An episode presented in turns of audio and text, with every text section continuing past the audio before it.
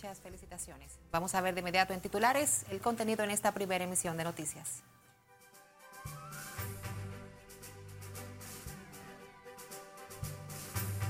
Siete presuntos delincuentes asaltan en torre de apartamentos del sector La Esperilla en el Distrito Nacional. Hombre con presuntos problemas mentales asesinó y descuartizó a su padre en invivienda. DNCD apresa a varias personas y ocupa más de 25 mil gramos de drogas durante operativos. Coordinador de la Pastoral Penitenciaria llama a no generar violencia en las elecciones y advierte el colapso del sistema carcelario del país. PRM y aliados expresan confianza en trabajos de la Junta Central Electoral para elecciones municipales y presidenciales. Fuerza del Pueblo exige al presidente Abinader rendir cuentas sobre emisión y distribución de bonos navideños. Y un incendio destruye al menos siete casas y dos pensiones en comunidad de Navarrete.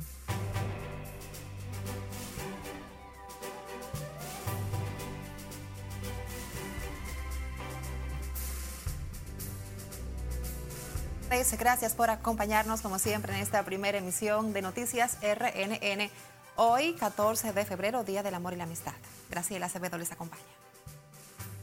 Un grupo de siete asaltantes perpetraron un robo a mano armada en la torre de apartamentos en Nicole 9, ubicada en el sector de La Esperilla, en el Distrito Nacional, de donde sustrajeron dinero en efectivo, prendas y otros objetos. El hecho es investigado por la Policía Nacional y de momento no hay personas apresadas por el cuerpo del orden. Conectamos con nuestra compañera Liliani Martínez, quien se encuentra en directo y nos tiene detalles. Adelante, Liliani. Buenas tardes para ti. Gracias y muy buenas tardes. Los desaprensivos entraron a dos de los apartamentos de esta torre del Distrito Nacional y a punta de pistola cargaron con varias pertenencias de valor. Y ni siquiera en su propia casa no está, no está seguro. Cerca de las 4 de la madrugada del martes, a bordo de un vehículo, los siete asaltantes abrieron con un control el portón del edificio Nicol 9, ubicado en la calle Eugenio Marchena del sector La Esperilla. Una vez dentro, los ladrones amordazaron al personal de seguridad para cometer el robo, conforme se informó a través de un comunicado emitido por la dirección de la torre. Si se supone que el hogar donde uno vive es el lugar, el espacio más seguro y, no hay ese nivel de seguridad, entonces uno realmente eh, vive con temor hasta de la sombra. El delictivo hecho sorprendió a ciudadanos que circulaban en la zona, quienes deploraron la falta de seguridad. Como debe preocuparle a todas las autoridades y a organizaciones de la sociedad civil. Lo que espero es que de alguna u otra manera haya políticas que a, la, a mediano o largo plazo de que este fenómeno de la criminalidad que se traduce en muchos actos pueda ser superado en la República Dominicana. Que a veces las autoridades están haciendo su trabajo, pero nosotros tenemos como humanos, tenemos que hacer trabajo de nosotros, que es ayudar a, las autoridades para que hagan un buen trabajo. De su lado, la Policía Nacional informó que el suceso está bajo investigación para identificar a los autores. Estamos realizando las investigaciones eh, luego de haber hecho los levantamientos correspondientes para así determinar la cantidad de personas que penetraron a esa torre Asimismo, también las personas que fueron afectadas por esta acción delictiva.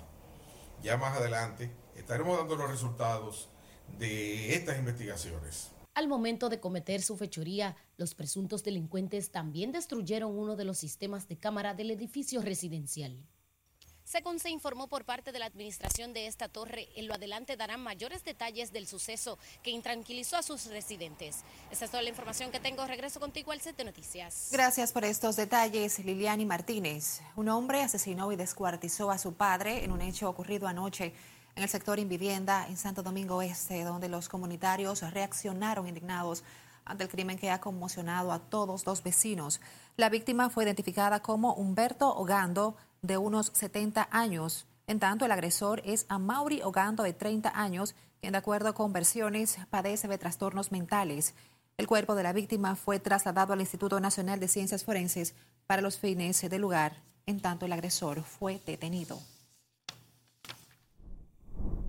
Agentes de la Dirección Nacional de Control de Drogas y miembros del Ministerio Público incautaron más de 25 mil gramos de distintas drogas, armas, vehículos y otras evidencias en operativos desarrollados en las provincias de Santiago y Duarte. En el operativo, los agentes apresaron a dos hombres y ocuparon 24.537 gramos de marihuana, 560 de cocaína, cuatro celulares, balanzas, dos carros y documentos personales. En una segunda operación, las autoridades antinarcóticas realizaron un allanamiento en una casa en la calle principal del sector Los Rieles, en el municipio de San Francisco de Macorís, provincia Duarte, donde arrestaron a un hombre e incautaron 829 gramos de cocaína y 216 de marihuana.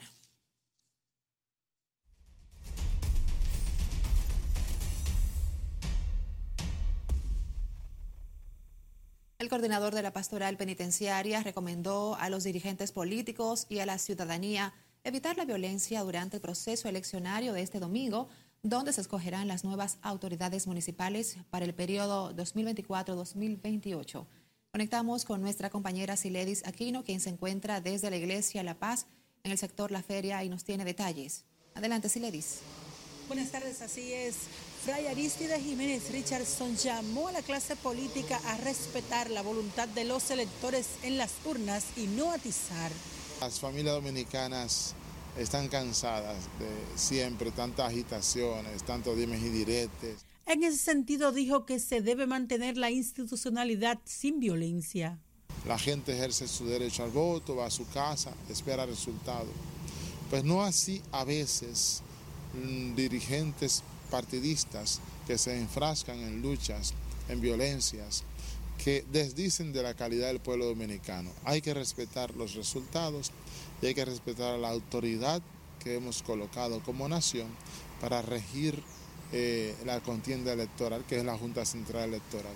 También el coordinador de la Comisión Nacional de la Pastoral Penitenciaria tronó contra el sistema carcelario del país. El sistema penitenciario dominicano eh, ha colapsado.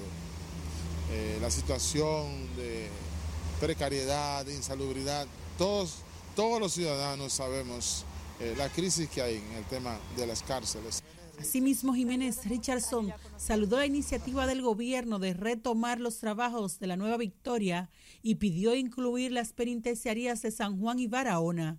Además, agregó que se debe hacer una reforma integral. La Victoria eh, ha colapsado como centro. La Victoria no cabe gente.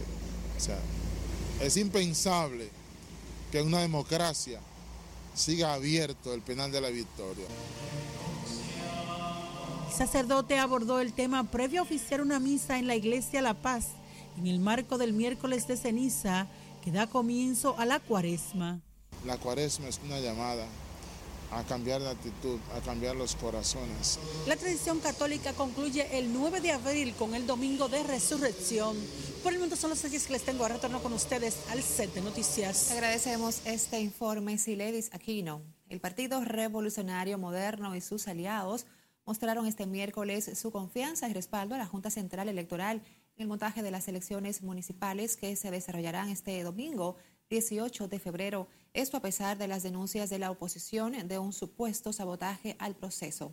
Y como nos cuenta Margaret Ramírez, el PRM y los aliados se reunieron con el Pleno para debatir temas pendientes. Gracias, así es. Muy buenas tardes. Para el partido oficialista y sus aliados, las denuncias hechas por la oposición buscan desmeritar el proceso electoral. Para que la sociedad esté tranquila. El delegado político del partido oficialista Sigmund Freud calificó de pataleos las declaraciones del PLD, la Fuerza del Pueblo y el PRD respecto al supuesto sabotaje que podría realizar el gobierno si los resultados de las elecciones del domingo no le favorecieran. El proceso del domingo es manual, el voto es manual, el escrutinio es manual. ¿Sabotear qué? O sea que eh, simplemente son denuncias irresponsables, con falta de pruebas, y nosotros volvemos a reiterar, la Junta Central Electoral ha sido transparente durante todo el proceso, con todos los partidos acompañándolo. Acompañado de otros delegados de los partidos aliados, garantizó el apoyo y el respaldo de estas organizaciones al montaje de la contienda electoral hecho por la Junta Central Electoral. Nuestro respaldo absoluto al proceso electoral que se viene montando desde hace semanas atrás desde este organismo. Nosotros como coalición estamos tranquilos y confiados de que el próximo domingo estaremos celebrando una fiesta de la democracia. Exhortaron a los observadores internacionales a mantenerse atentos ante el plan de la oposición de afectar el proceso. Nosotros tenemos como finalidad de, de acompañar a la Junta como partido, como partidos, como coalición e inclusive como gobierno, en el caso que nosotros eh, estamos en el gobierno, para garantizar que el proceso democrático sea lo más transparente posible. También llamaron a preservar el clima de estabilidad política y pensar primero en el país. El PRM confía en que sus opositores puedan aceptar los resultados de este comicio que se realizarán el próximo domingo 18 de febrero.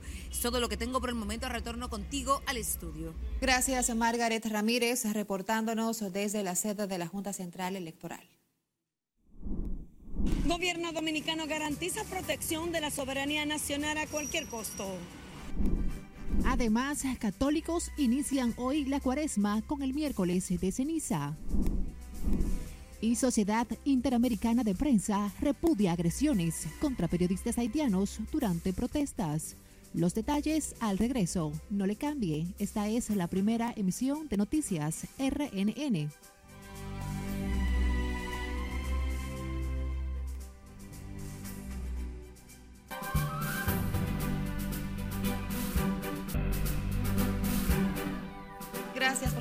Nosotros. Tras la advertencia que hizo el presidente Luis Abinader al Consejo de Seguridad de la ONU para que actúe de manera inmediata en el despliegue de las fuerzas especiales de Kenia en Haití, la vicepresidenta Raquel Peña dio garantías de que el territorio dominicano seguirá bien resguardado, aún sin el respaldo internacional.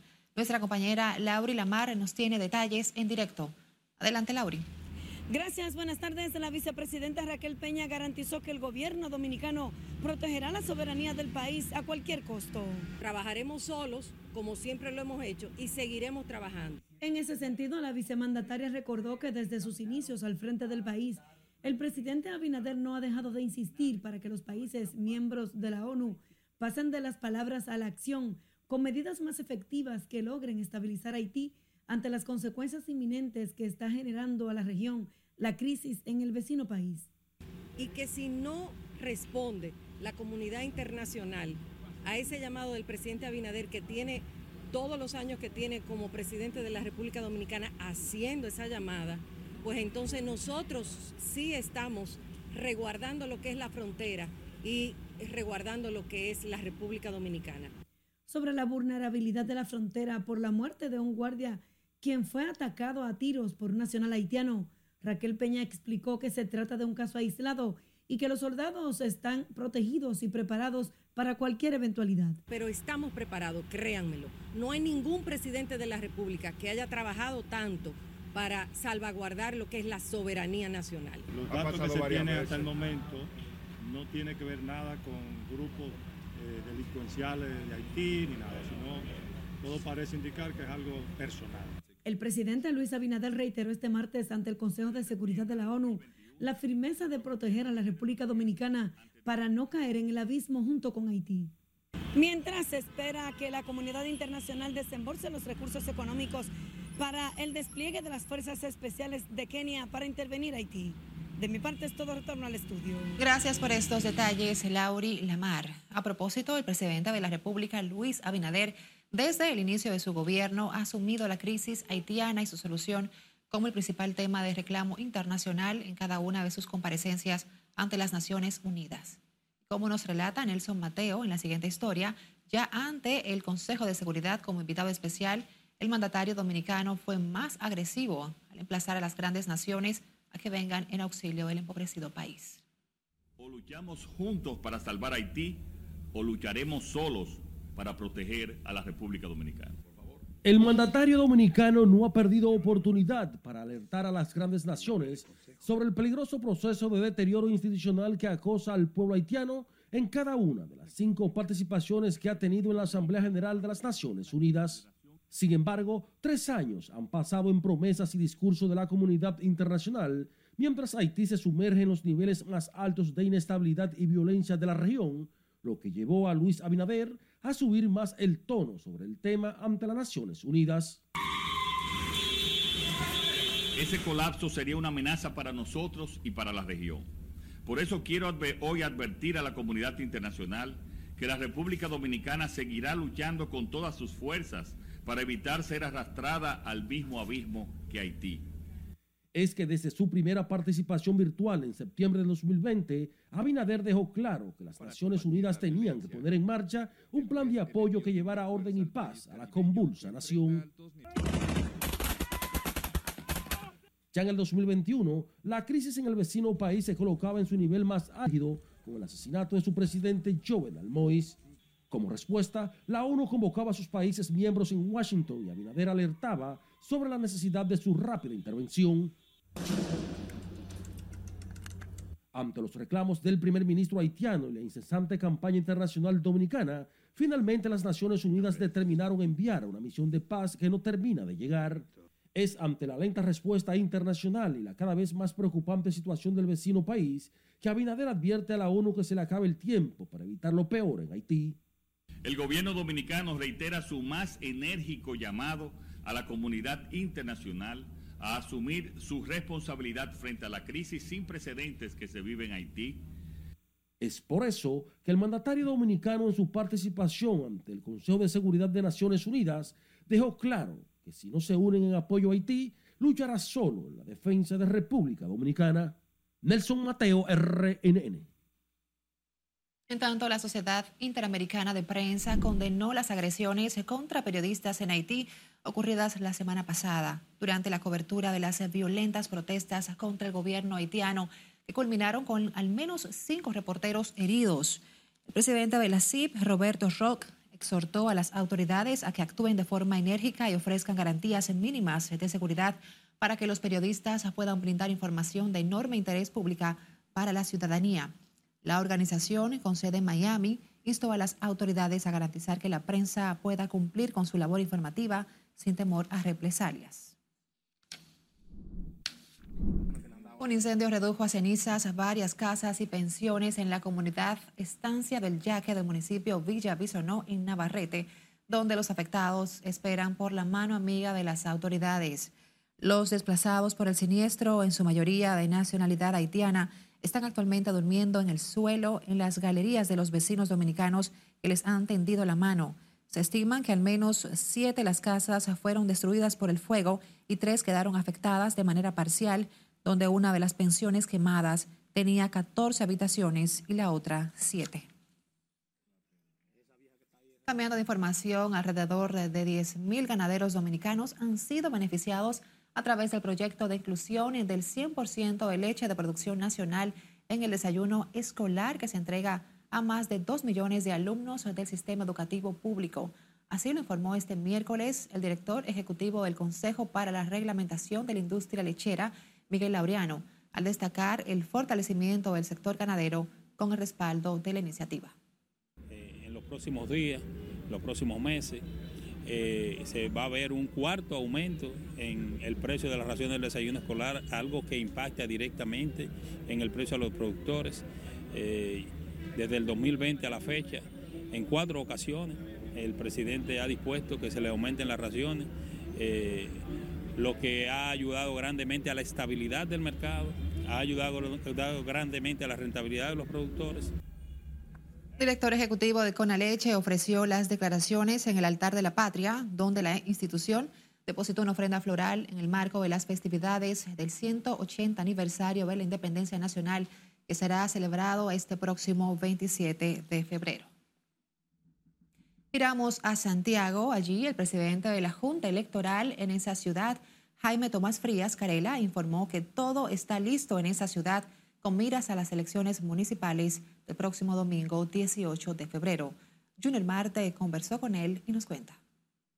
Pretendemos que a las 7 de la mañana en punto todos los colegios estén operando a plena capacidad. Tras garantizar la transparencia del proceso, Jaime Tomás Frías afirma en la actualidad la Junta se encuentra entregando los materiales a utilizar el domingo. Los ciudadanos que están inscritos en el municipio de Santiago y que están en el padrón electoral acudan a escoger a sus candidatos favoritos.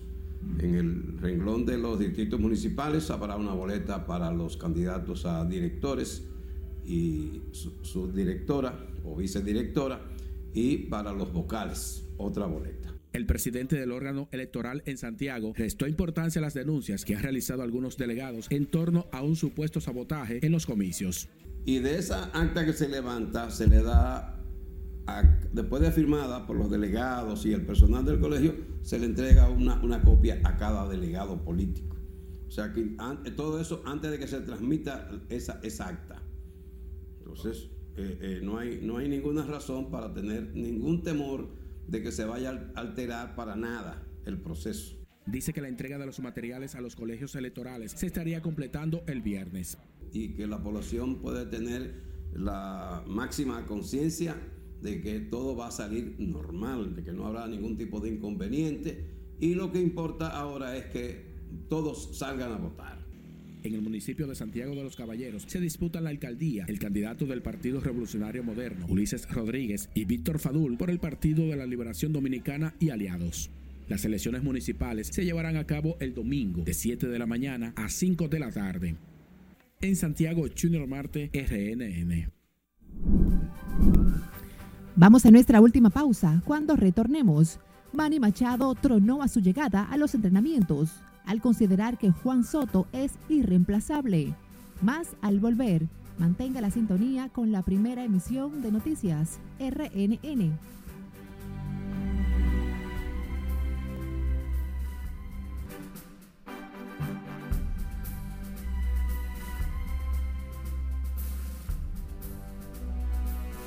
Regresamos con más noticias. Recuerde que a través de nuestra línea de WhatsApp usted puede realizar las denuncias que afectan a su comunidad, infracciones a la ley y atropellos.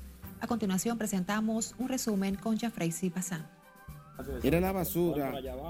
¿Cómo la persona tiene la basura?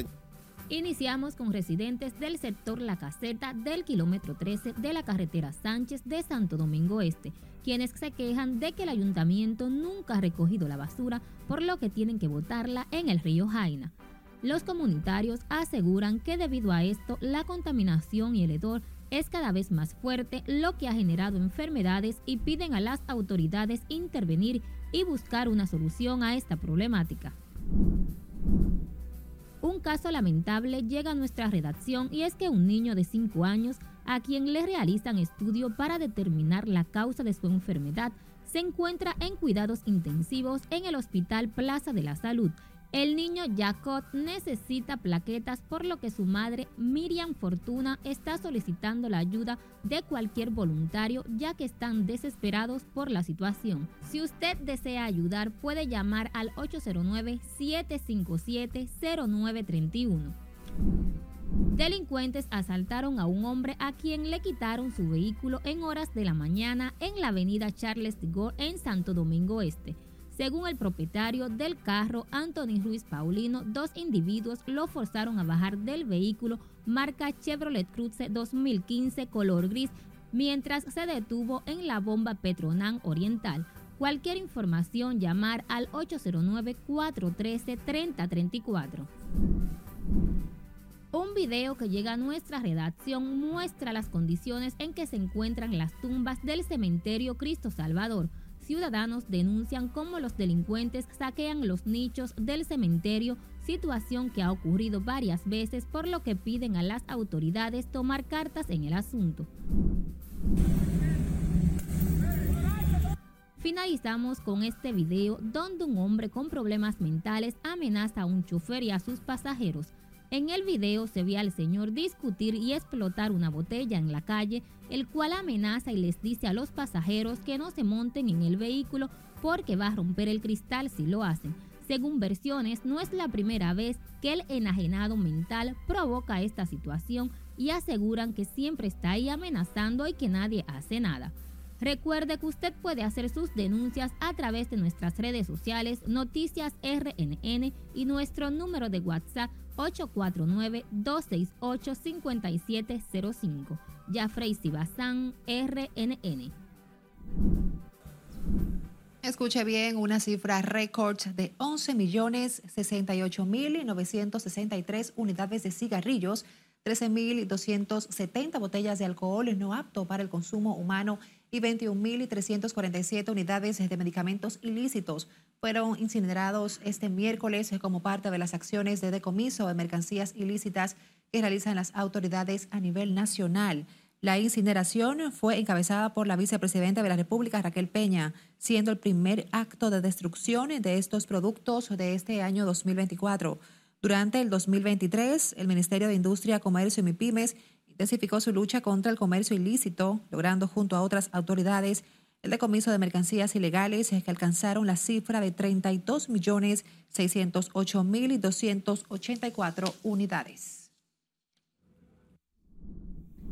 La Iglesia Católica celebra este 14 de febrero el miércoles de ceniza con el que inicia la cuaresma, periodo de 40 días en el que los creyentes se preparan para la Pascua de Resurrección.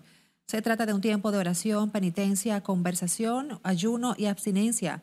Para los católicos, la ceniza recuerda la necesidad de misericordia de Dios y es un signo de humanidad que recuerda al cristiano su origen y su fin.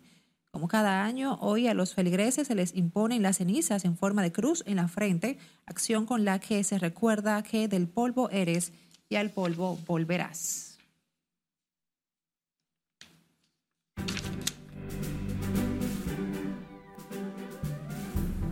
El estelar tercera base dominicano Manny Machado se reportó al campo de entrenamiento de los padres nuestra editora deportiva Giovanna Núñez nos tiene más detalles sobre lo que dijo a su llegada. Veamos. El tercera base dominicano, Manny Machado, se reportó al campo de entrenamiento de los padres y dejó claro al hablar con la prensa que su compatriota Juan Soto es irreemplazable. Machado, que se encuentra en un proceso de recuperación de una cirugía en el codo a la que se sometió a finales del año pasado, se mostró optimista sobre el nuevo grupo que lo acompaña pero admitió lo difícil o imposible que resultará para los padres llenar el espacio dejado por el toletero dominicano. Soto fue cambiado a los Yankees de Nueva York por los padres en el movimiento más importante que realizó el equipo de San Diego. Jason Tatum encestó 41 puntos y además capturó 14 rebotes y los Celtics de Boston lograron su quinta victoria seguida al superar 118 a 110 a los Nets de Brooklyn. Jalen Brown añadió 19 unidades para los Celtics, quienes mejoraron su marca a 42 y 12 y recibirán esta noche en su casa a los Nets en el último juego para ambos equipos previo a la pausa del Juego de Estrellas. El dominicano Al Holford produjo 14 puntos, lo mismo que Derrick White, y Drew Holiday añadió 14 tantos con 12 asistencias. Del otro lado, Michael Bridge anotó 27 puntos y Cam Thomas agregó 26 para los Nets. Jalen Williams anotó 33 puntos, Shai Gildius Alexander añadió 32 y el Thunder de Oklahoma City doblegó 127 a 113 al Magic de Orlando. En la noche del retiro del número 32 de la leyenda Shaquille O'Neal, quien se convirtió en el primer jugador que recibe este honor en la franquicia de Orlando. Chet Holgren totalizó 13 puntos con 9 rebotes y 5 tapones por el Thunder mientras Paolo Banchero lideró al Magic con 23 puntos y 10 asistencias. LeBron James encestó 25 puntos y Anthony Davis contribuyó con 20 tantos y 14 rebotes y los Lakers de Los Ángeles derrotaron 125 a 111 a los Pistones de Detroit, el peor equipo en esa temporada de la NBA. DeAngelo Russell anotó 21 unidades y acertó 4 triples para los Lakers, que han ganado 10 de sus últimos 15 duelos para llegar a 29 victorias y 26 derrotas en la campaña.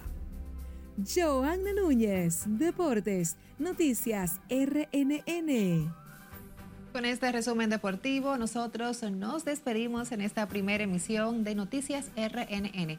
Graciela Acevedo junto al equipo les desea feliz resto de este 14 de febrero. Buenas tardes.